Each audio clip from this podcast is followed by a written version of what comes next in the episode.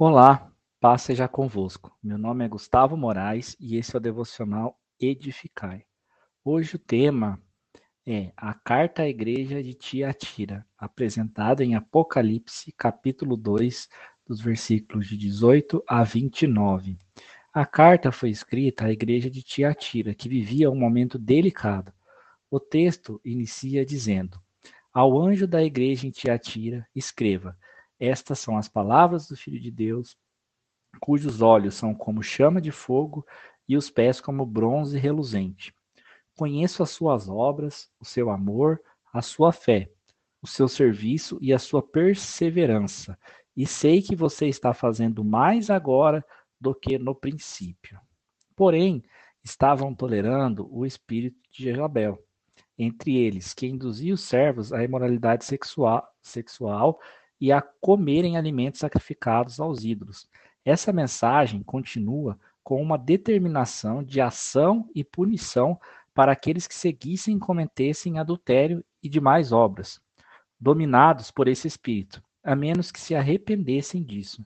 A mensagem é clara que as consequências virão para aqueles que seguem a Jezabel.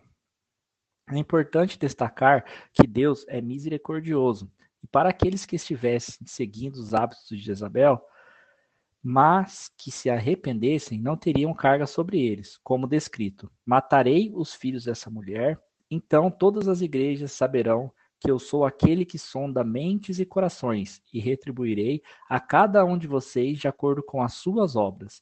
Aos demais que estão em Tiatira, a vocês que não seguem a doutrina dela e não aprenderam, como eles dizem, os profundos segredos de Satanás, digo: não porei outra carga sobre vocês. E prossegue dizendo que todos aqueles que fizerem a vontade de Deus até o fim terão autoridade sobre as nações, e ainda mais.